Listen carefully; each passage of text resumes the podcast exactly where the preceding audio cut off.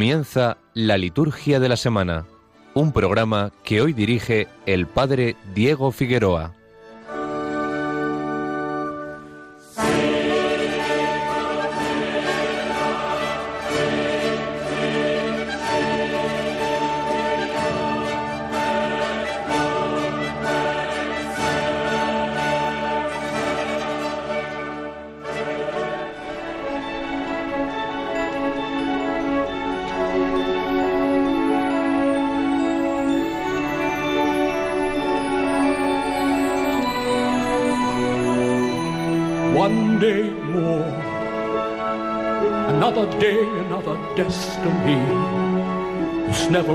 Road to Calvary.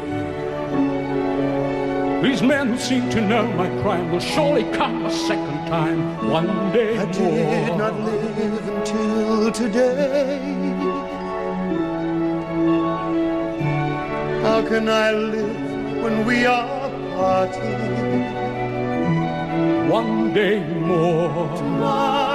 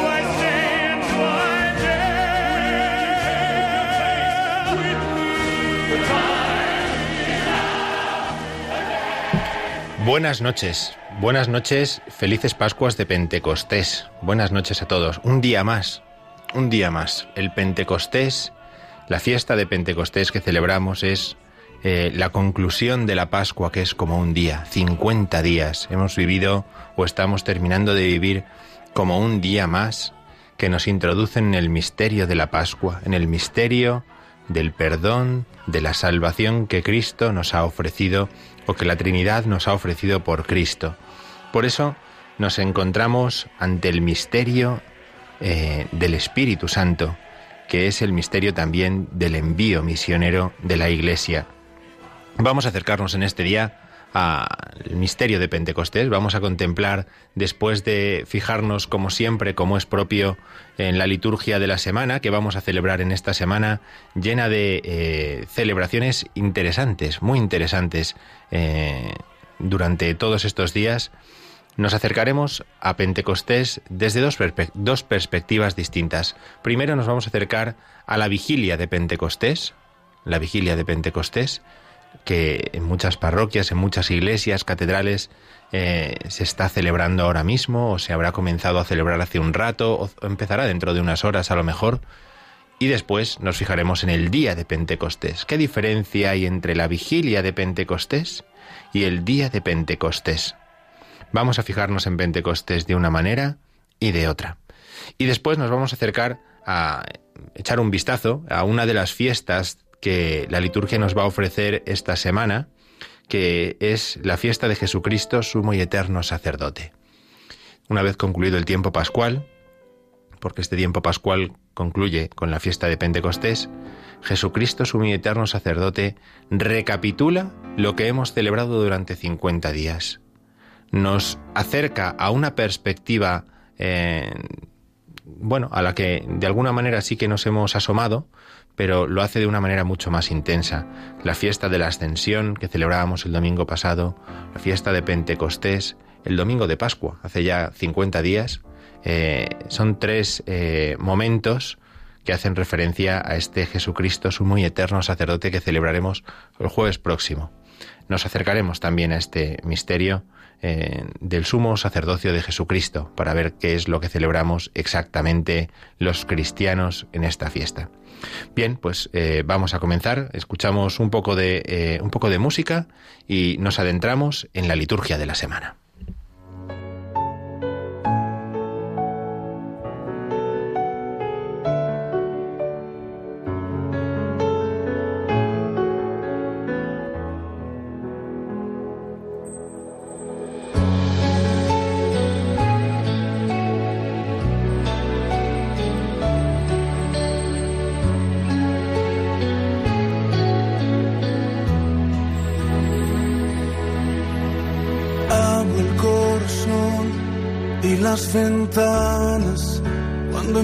La mañana, por si quieres hoy venir.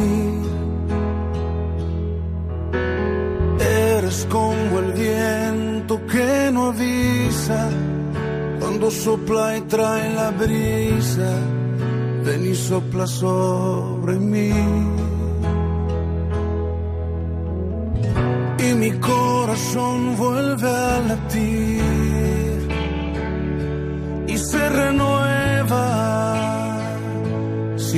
Si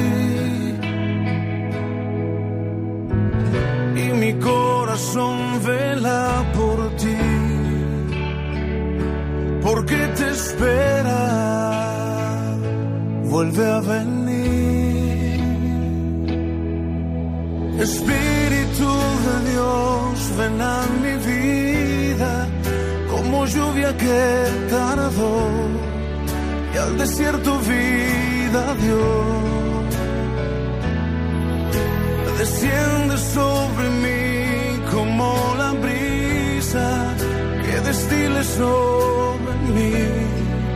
Tu poder en mí fluir.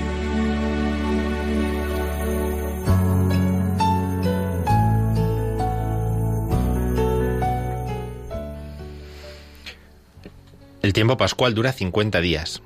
Comienza con la vigilia pascual, la noche santa de la Pascua, la madre de todas las vigilias que decía San Agustín. La, el tiempo pascual concluye con la solemnidad de Pentecostés. En realidad son dos perspectivas de una misma fiesta. Es la Pascua de Cristo y la Pascua del Espíritu. Cristo pasa de este mundo al Padre, el Espíritu del Padre es enviado sobre la Iglesia, es enviado sobre los hombres. La Pascua de Cristo, la Pascua del Espíritu. Dos formas de contemplar mm, este tiempo pascual. Lo vamos a ver eh, reflejado en un detalle tan significativo como que al concluir la celebración de la misa, lo mismo si es esta tarde, eh, cuando ya participan en la misa de la vigilia de Pentecostés, que si van mañana, eh, la celebración concluye con un doble aleluya, como el día de Pascua. Están tan unidos el día de Pascua y el día de Pentecostés, que si aquel día de Pascua la misa terminaba, podéis ir en paz, aleluya, aleluya, y respondíamos, demos gracias a Dios, aleluya, aleluya, el día de Pentecostés sucede lo mismo. El diácono o el sacerdote nos despedirán, nos despedirán, podéis ir en paz, aleluya, aleluya, y responderemos, demos gracias a Dios, aleluya, aleluya, para mostrar cómo ese aleluya, ese canto pascual que ha resonado con la misma intensidad y alegría durante estos 50 días, ese canto pascual nos indica que concluye el tiempo de la Pascua. Es decir, eh, estamos entrando en la última fiesta del tiempo pascual. Si van a misa esta tarde, si ya han ido a misa, se habrán dado cuenta de que las lecturas que se han proclamado en la misa son distintas de las que se van a proclamar mañana las que estamos acostumbrados a escuchar. Luego nos fijaremos un poco con más detalle cuando hablemos de la vigilia de Pentecostés eh, y cuando hablemos del día de Pentecostés, pero podemos decir esto, ¿no? La, la, la, vigilia nos ofrece una lectura del libro del Génesis, ¿no? El relato de la Torre de Babel, ¿no? Que es un relato que todos conocemos bien. Después nos ofrece una segunda lectura del libro del Éxodo, cuando el Señor desciende al monte Sinaí para que el pueblo pueda conocerlo, para que el pueblo al que ha liberado lo reconozca.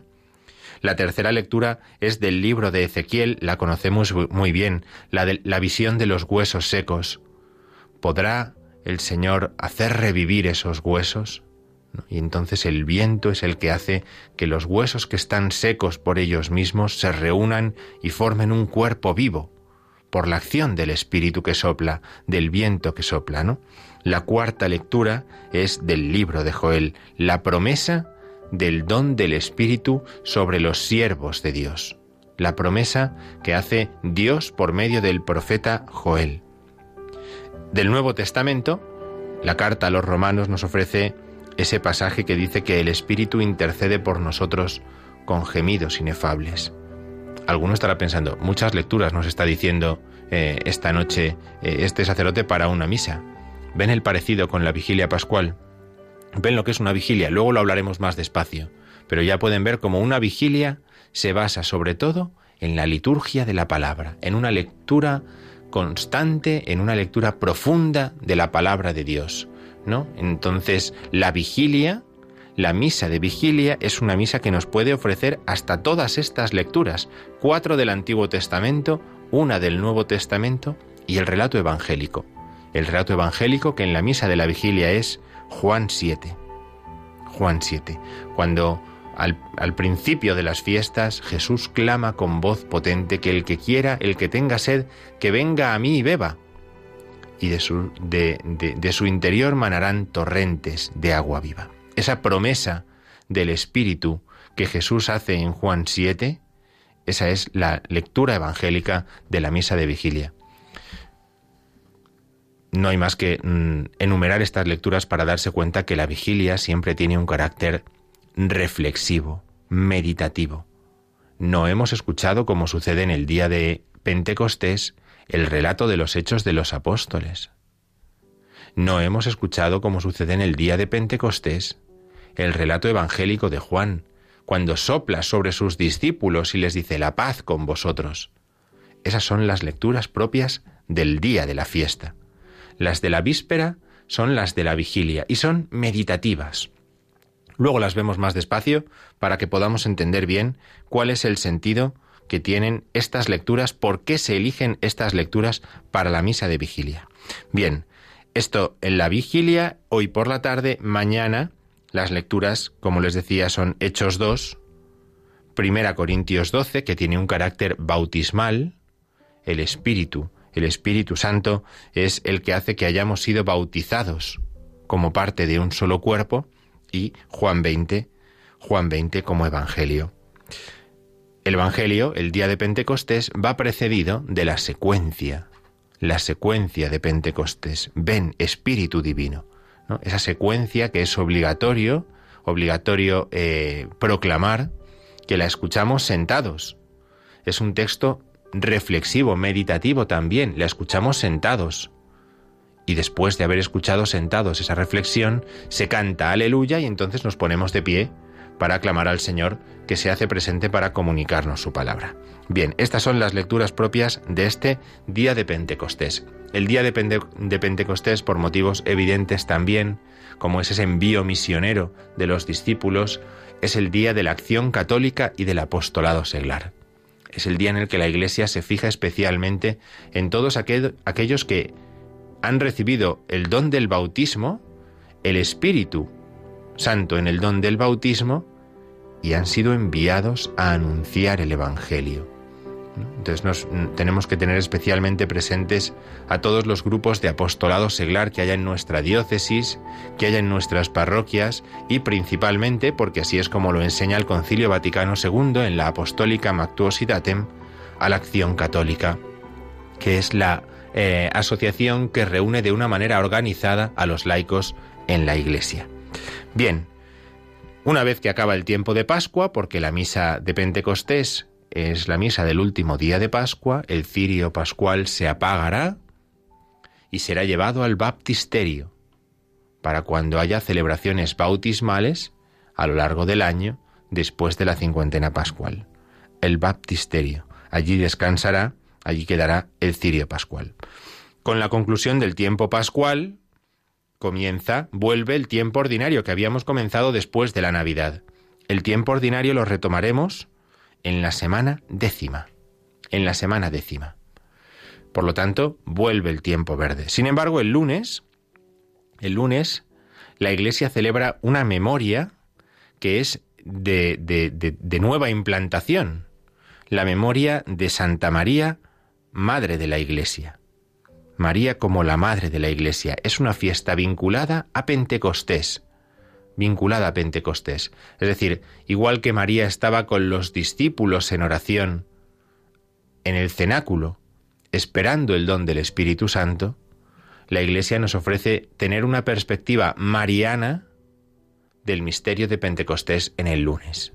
Esa perspectiva mariana no es la propia del domingo de Pentecostés, es la propia del lunes posterior a Pentecostés. Santa María, la Virgen, la bienaventurada Virgen María, Madre de la Iglesia. Por lo tanto, escucharemos unas lecturas propias, unas lecturas propias de esta eh, memoria obligatoria. La primera podrá ser Génesis 3, eh, Génesis 3, el relato de Eva como la madre de todos los, que, los que viven, ¿no?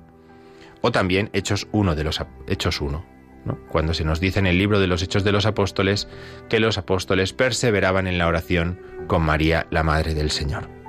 El Evangelio, el Evangelio como, como podríamos suponer, como podríamos también nosotros deducir, es María al pie de la cruz. María al pie de la cruz. Mujer, ahí tienes a tu hijo. Mujer, ahí tienes a tu hijo.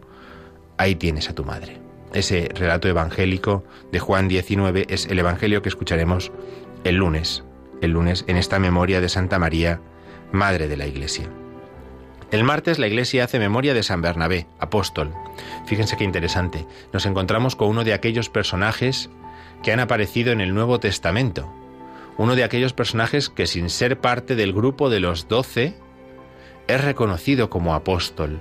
Bernabé, el compañero, el amigo de Pablo, aquel con el que va a anunciar el Evangelio.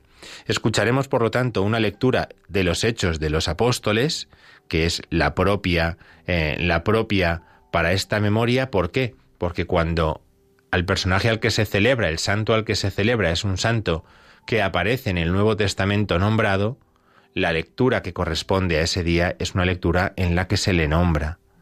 Sucede con santos, los santos Timoteo y Tito, sucede con San Bernabé, sucede con tantos otros, la Magdalena, etcétera, etcétera. Se busca un pasaje eh, del Nuevo Testamento en el cual se nombre a ese santo.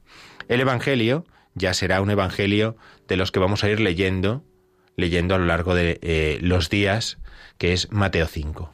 ¿Vale? Vamos a comenzar el discurso eh, de la montaña, Mateo 5, del 5 al 7, y entonces el Evangelio que vamos a escuchar estos días es Mateo 5. El miércoles será día ferial, miércoles de la décima semana del tiempo ordinario. La primera lectura ya será del el ciclo que vamos a ir leyendo estos días, que es la segunda carta a los Corintios, la segunda carta del apóstol San Pablo a los Corintios, y después el Evangelio, Mateo 5, 17, 19. ¿no? Pues seguiremos profundizando en ese misterio, eh, en ese gran discurso el Señor hace y que relata en tres capítulos el evangelista Mateo. El jueves volvemos a hacer a pegar un frenazo, según estábamos arrancando el tiempo ordinario, pegamos un frenazo porque nos encontramos con la fiesta de Jesucristo, sumo y eterno sacerdote. Nos fijaremos un poquito al final del programa de hoy eh, en, esta fiesta, eh, en esta fiesta eh, del calendario español, del, del propio del calendario español. Que es Jesucristo sumo y eterno sacerdote, aquel que ha sido llamado por el Padre para interceder por nosotros en el santuario del cielo. Vamos a entrar un poquito en este misterio de Cristo como el sacerdote de la nueva y eterna alianza, aquel que es sacerdote y víctima a la vez. Es sacerdote porque realiza una ofrenda, es víctima porque la ofrenda que realiza es el mismo. ¿Ven cómo tiene mucho que ver esto con la Pascua que acabamos de celebrar, con la ascensión y con Pentecostés? Porque con ese sacrificio, con esa ofrenda, nos ha santificado a nosotros, nos ha obtenido el don del Espíritu. De esto irán también las lecturas propias de ese día.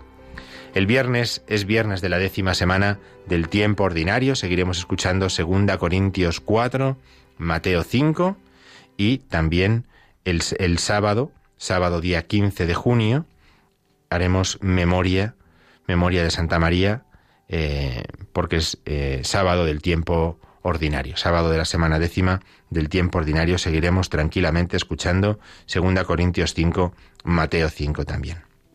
Bien, hasta aquí concluiría, así concluiríamos esta semana décima del tiempo ordinario, que desembocará en otra gran solemnidad de la cual escucharemos en el programa de la semana que viene, que es, una vez celebrado Pentecostés, la Trinidad. El domingo siguiente celebraremos la Trinidad, la fiesta de la Trinidad, el siguiente será el Corpus, luego ya domingos del tiempo ordinario. Vamos a escuchar un poquito de música y charlamos un poco acerca de la vigilia de Pentecostés. Veni, Trina, Bohom,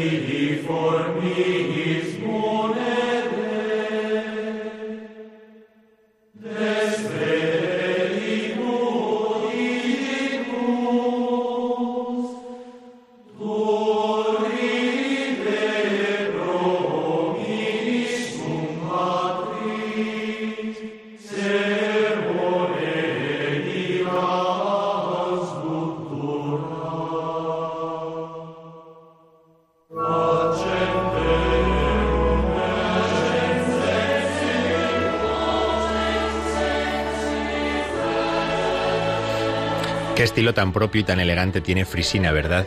Eh, una, estrofa gregoriano, otra estrofa polifonía, va, intercalando dos formas de hacer música, ¿no? pero que, que, que bien hemos podido reconocer eh, ese eh, tradicional Beni Creator Spiritus, ¿no? Ven Espíritu Creador, visita las almas de tus fieles y llena de la divina gracia los corazones que tú mismo creaste.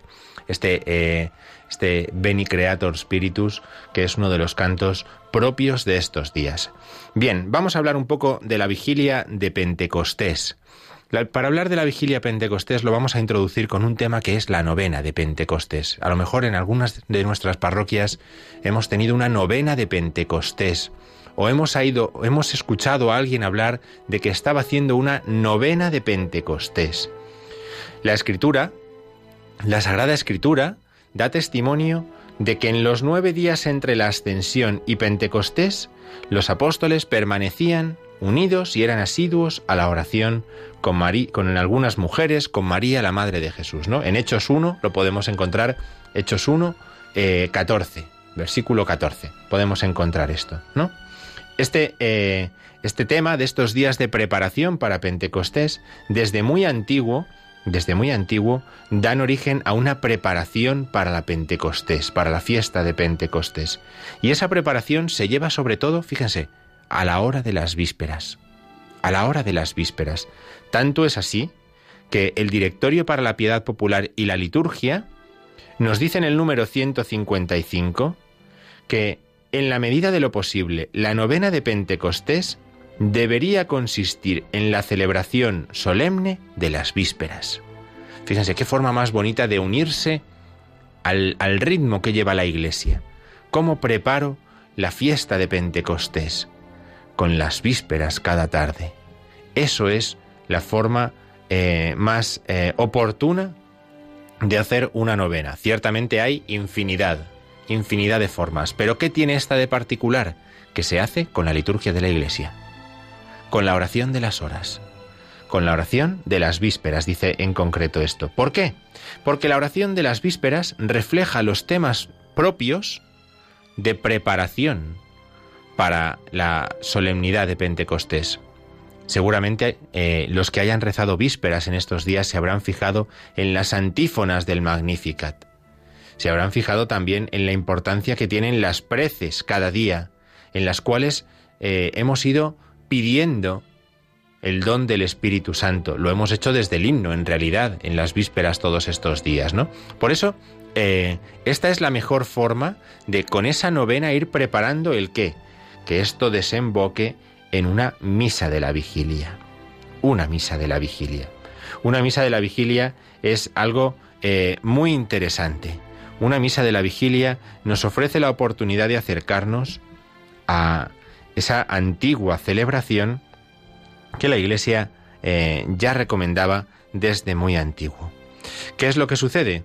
Que como la fiesta de Pentecostés en los primeros siglos de la vida de la Iglesia ya era como una reiteración de la fiesta de Pascua, ¿no? Era como la otra, la otra cara de la fiesta de Pascua, una desde la perspectiva del Hijo, otra desde la perspectiva del Espíritu, pues eh, esa visión lo que hace es que la fiesta de Pentecostés tenga, como la de Pascua, una vigilia. ¿La vigilia de la Pascua cuál es? La noche santa en la que se van leyendo gran cantidad de textos, se hace un lucernario, se leen gran cantidad de lecturas, de salmos, de preparación del día pascual, ¿no? Del día de Pascua. En Pentecostés sucede lo mismo. Como además Pentecostés va a tener también un carácter bautismal, bautismal, lógicamente al ser una fiesta del don del Espíritu, aquellos que no han podido recibir el bautismo en Pascua, lo van a recibir en Pentecostés por ese carácter bautismal que tiene el don del Espíritu Santo, una vigilia va a ser paralela a la otra vigilia. Pentecostés va a tener una vigilia nocturna calcada como tenía la Pascua, como tiene la fiesta de Pascua. Hasta tal punto es así que durante unos años, durante unos siglos, la fiesta de Pentecostés va precedida no solamente por unas lecturas, sino que era lo propio de una vigilia, lecturas y ayuno. Pero claro, ese ayuno es muy conflictivo porque en Pascua no se ayuna. En Pascua no se ayuna, ¿no? Lo, enseñan así los santos padres, ¿no? Bien, pues para que nos demos cuenta de cómo eh, la vigilia de Pentecostés y la fiesta de Pentecostés es como si la fiesta de Pascua se pone delante del espejo y entonces se encuentra con un reflejo precioso que es este Pentecostés, esta vigilia de Pentecostés. En esta vigilia de Pentecostés, en esta vigilia de Pentecostés encontramos gran cantidad de elementos muy interesantes que encontramos en las lecturas, las lecturas de ese día. La primera lectura, como decíamos antes, que se nos ofrece es Babel, la torre de Babel. Pentecostés es lo opuesto a Babel. Por eso escuchamos en la eh, vigilia de Pentecostés hablar sobre la reunificación, la reunificación de los pueblos porque la venida del Espíritu sobre los apóstoles convierte a la Iglesia en lo opuesto a Babel. La reunión de los hombres que han sido divididos por querer hacer al margen de Dios se da en Pentecostés, donde los hombres son reunidos, no por ellos mismos, sino por la acción del Espíritu de Dios, que los reunifica, que los reunifica para que hagan la voluntad de Dios. Ha habido uno, el Señor, que ha hecho ese cambio, no esa inversión, de que los hombres buscaran a su manera, a que los hombres aprendieran a buscar obedeciendo. Y en ese cambio, en ese cambio, se entiende que Cristo dé el Espíritu en Pentecostés y el antiparalelismo, podríamos decir, con Babel. La segunda lectura que se nos propone en la vigilia de Pentecostés es aquella en la cual eh, se nos habla de la ley, la ley que Dios da en el Sinaí a su pueblo. Israel tenía la costumbre de unir una fiesta, una fiesta, cada una de sus fiestas, con un acontecimiento de su historia, y une Pentecostés con el don de la ley de Moisés. ¿Por qué? Porque la ley ya no va a ser inscrita en dos tablas de piedra, sino en los corazones de los hombres. La nueva ley que el hombre recibe por el don del Espíritu es una, ley, una ley que se inscribe en lo profundo de su corazón. La tercera lectura que se nos ofrece para la vigilia de Pentecostés es esa preciosa profecía de Ezequiel de los huesos secos, aquel campo de huesos secos que ve el profeta, al que el Señor le advierte de que esos huesos podrán unirse y vivir por la acción del Espíritu. El Espíritu es el que da vida al cuerpo. No es la reunificación de los miembros la que da vida, sino el Espíritu que reunifica a los cuerpos, a los miembros del cuerpo, el que da vida. Fíjense, esto es muy interesante. La unificación verdadera no es una alianza que los hombres organizamos entre nosotros. La reunificación verdadera es una alianza que se establece por el don del Espíritu Santo. La verdadera unidad no es una paz que nosotros construimos desde nuestra capacidad para dialogar, para convencernos, para razonar o autoconvencernos. La verdadera unidad es una unidad que viene del don de Dios, del don de su Espíritu. La cuarta lectura es la profecía de Joel. La profecía de Joel. ¿Quién utiliza esa profecía de Joel? Pedro en los Hechos de los Apóstoles. Fíjense, por eso es tan importante. Pedro, cuando el día de Pentecostés sale a hablar a Jerusalén, en la plaza en Jerusalén, emplea la lectura, la profecía de Joel, para decir, ese don del Espíritu lo hemos recibido para anunciar a Cristo. Ese don del Espíritu lo hemos recibido porque Cristo ha muerto y ha resucitado. Las lecturas de la vigilia son para sentarse a rezar con ellas y, y leer cada una de ellas desde el misterio de la Pascua, desde el misterio de la Pascua. Cuando las miramos desde el misterio de la Pascua las entendemos. Y entonces entendemos que el Antiguo Testamento es iluminado por el Nuevo, pero que el Antiguo complementa, perfecciona, explica lo que aparece en el Nuevo Testamento.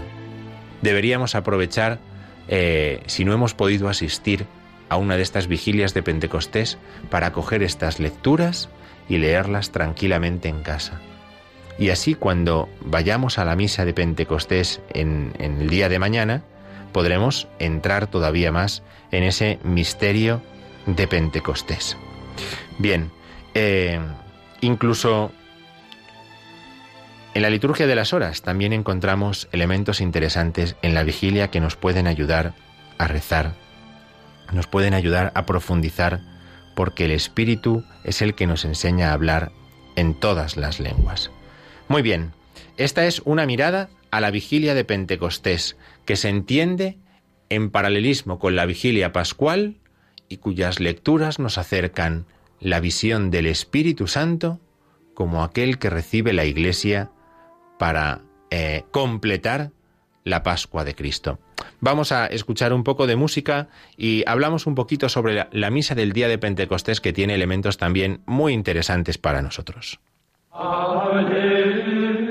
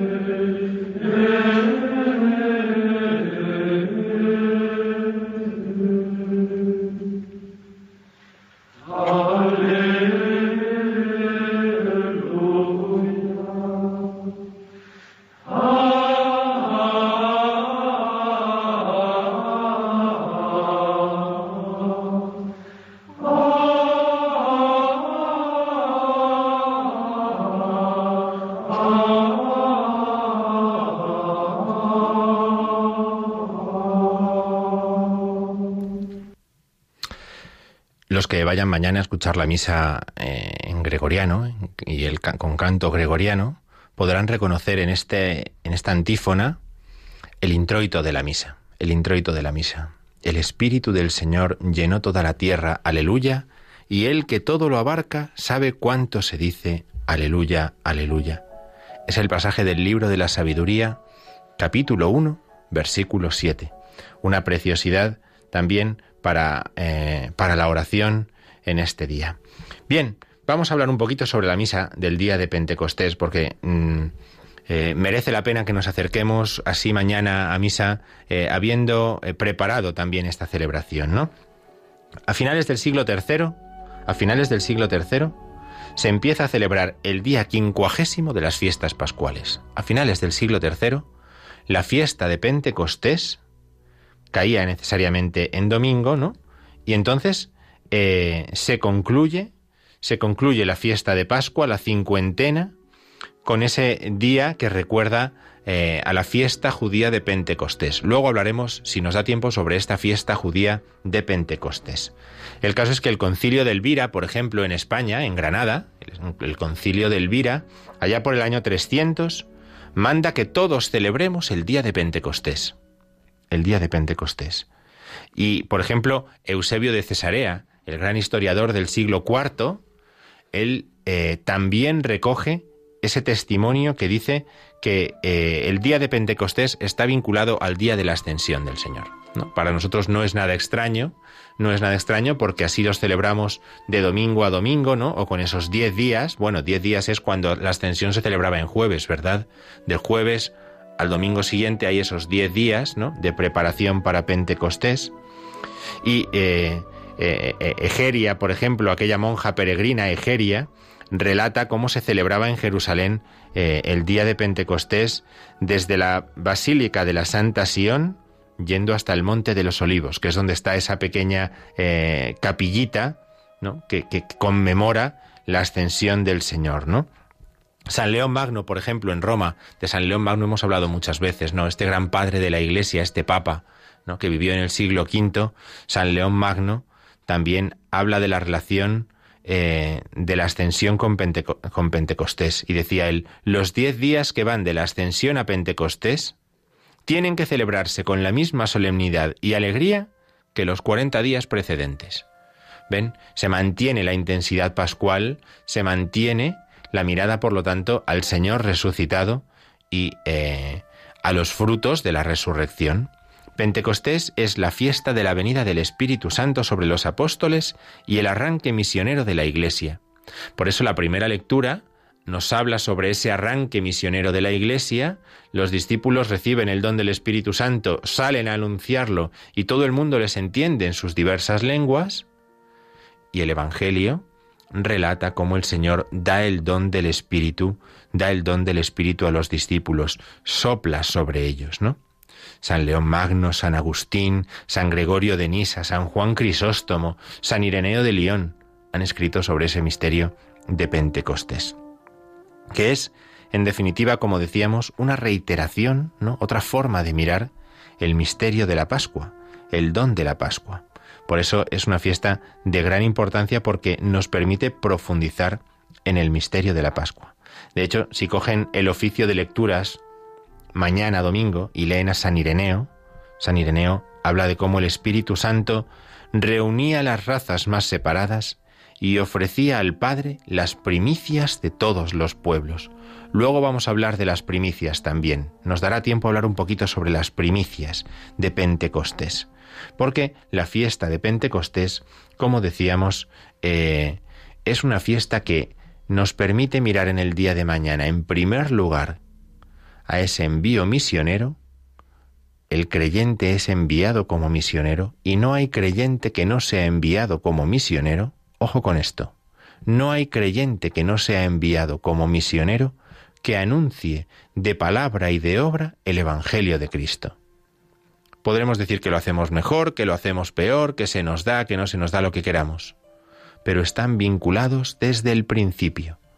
Los discípulos no reciben el Espíritu Santo para su propia comodidad, sino para anunciar lo que han visto y oído, aquello de lo que han sido testigos.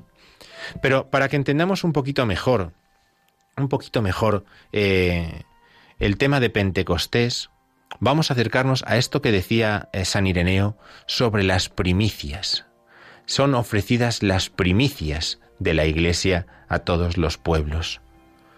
No sé si alguna vez se habrán parado a pensar qué fiesta era esa de Pentecostés, qué fiesta judía era esa fiesta de Pentecostés.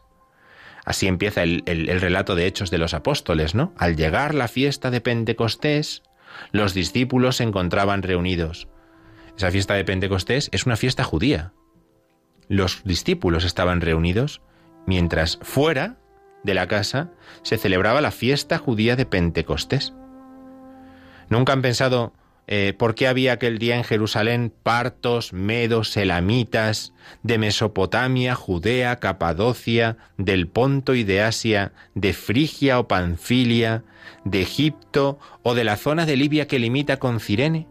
Forasteros de Roma, judíos, prosélitos, cretenses y árabes. ¿Nunca han pensado qué pasaba allí que hubiera gente de todas esas gentes, de todos aquellos lugares? Aquello no era como ir por la Puerta del Sol ahora, no era tan fácil ni viajar ni juntarse de esa manera. ¿Qué hacía toda esa gente reunida en Jerusalén? Celebraba la fiesta judía de las primicias. Las primicias eran los primeros productos de la tierra.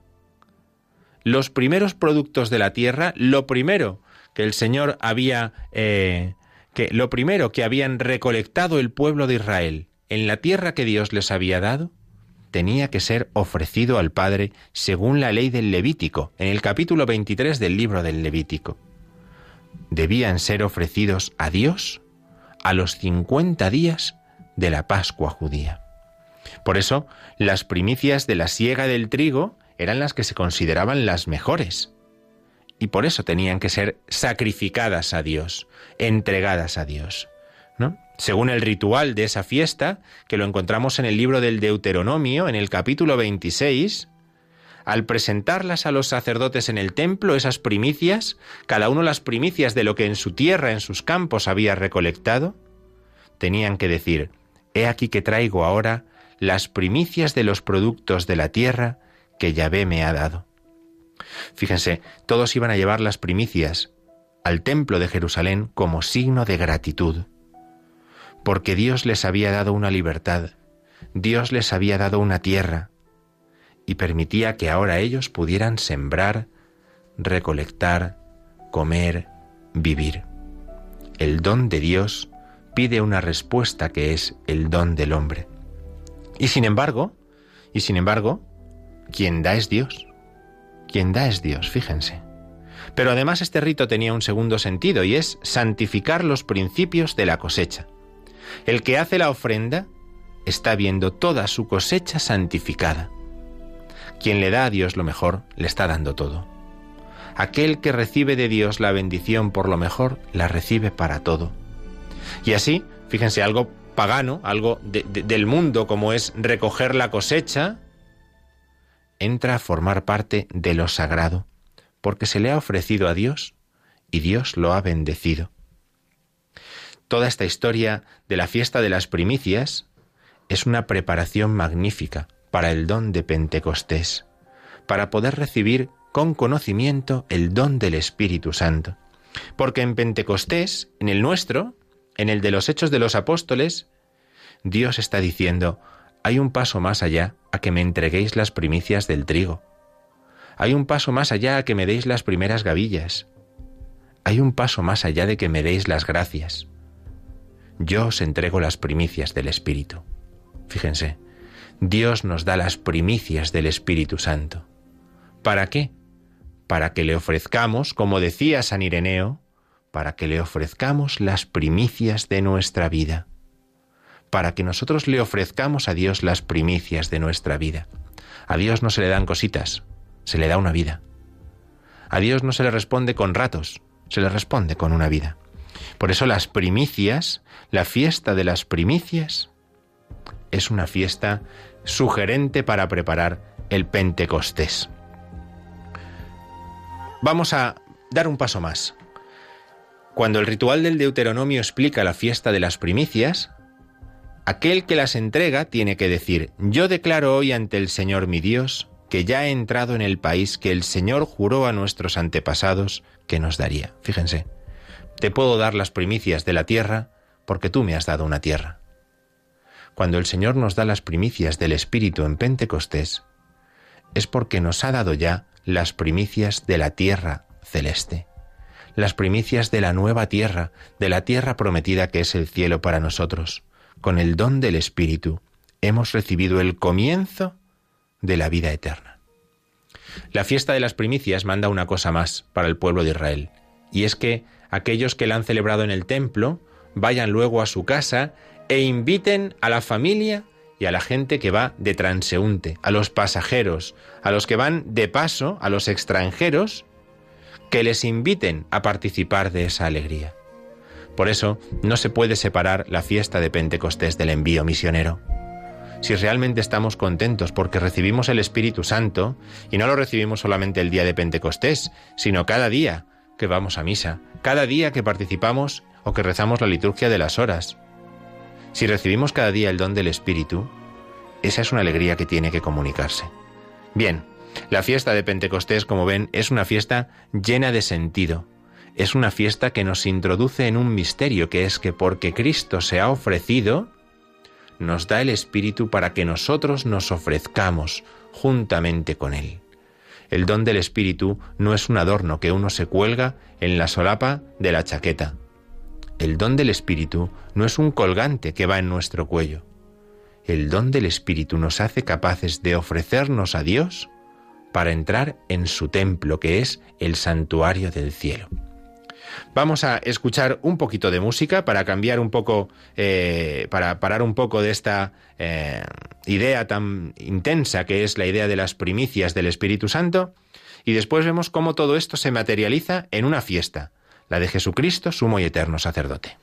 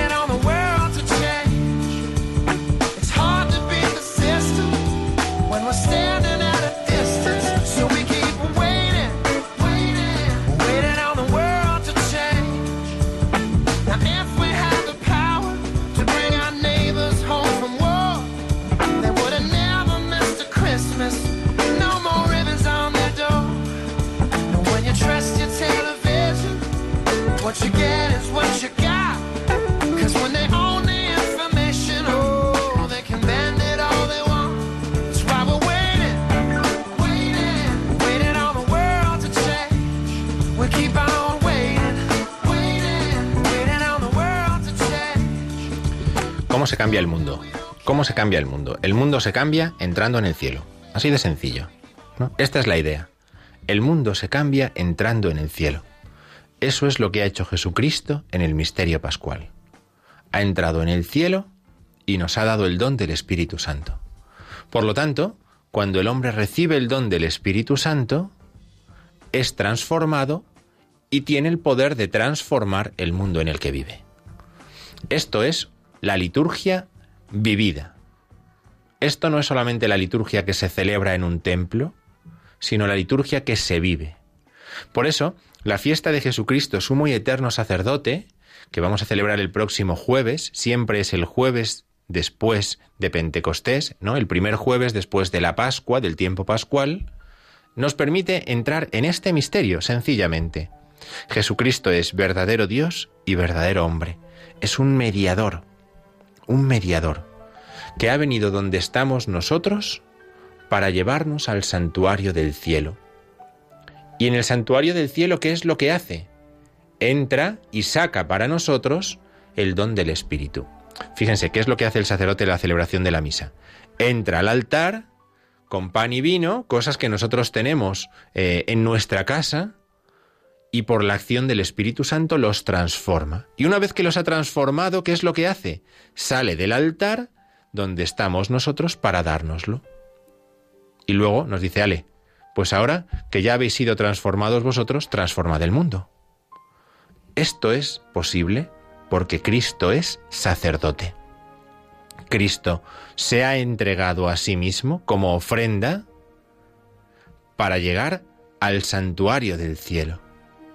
Y siendo Él una ofrenda perfecta, lo que Él ha hecho una vez para siempre, que dice la carta a los hebreos, nos permite a nosotros, por la celebración de la Iglesia, obtener las primicias, podríamos decir, de esa ofrenda, que son el don del Espíritu Santo.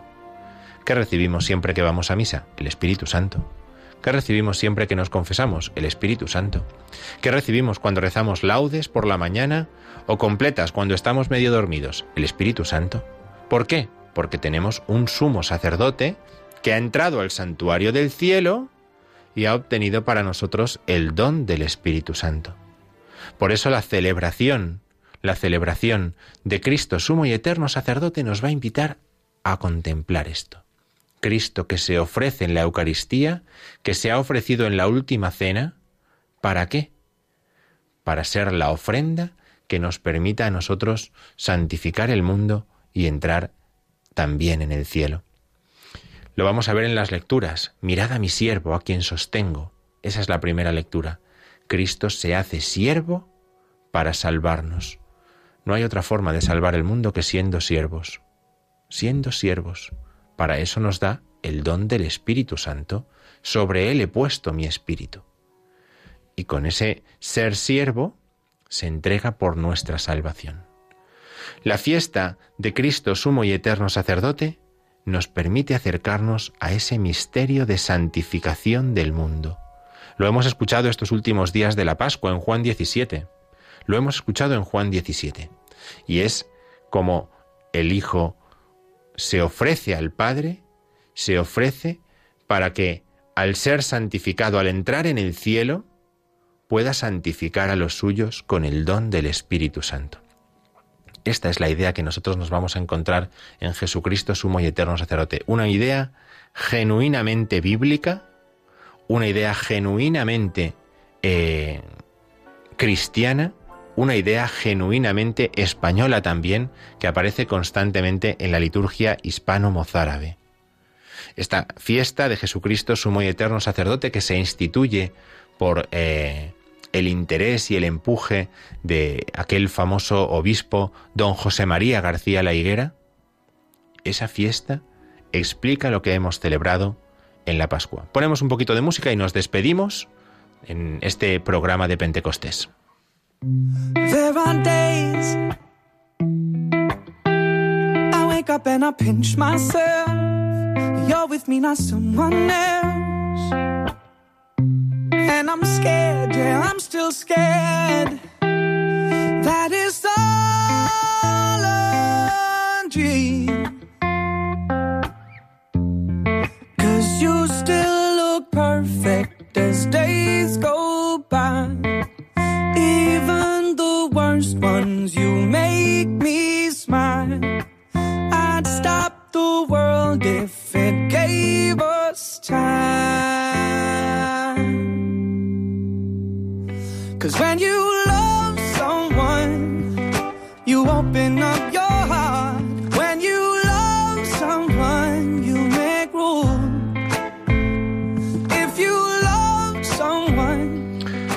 Terminamos aquí este programa dedicado a la fiesta de Pentecostés. Mm, Feliz, eh, felices Pascuas, feliz día de Pentecostés a todos. Eh, nos despedimos desde la liturgia de la semana. Quedan aquí en Radio María. Buenas noches.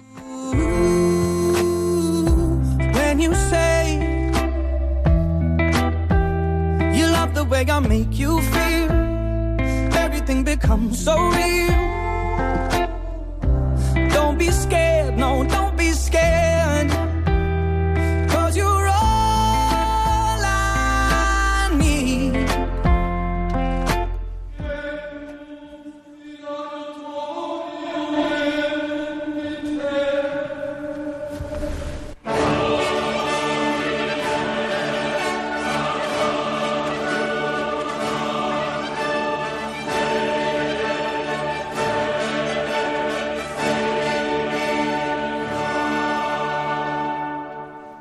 Han escuchado La Liturgia de la Semana, un programa que hoy ha dirigido el Padre Diego Figueroa.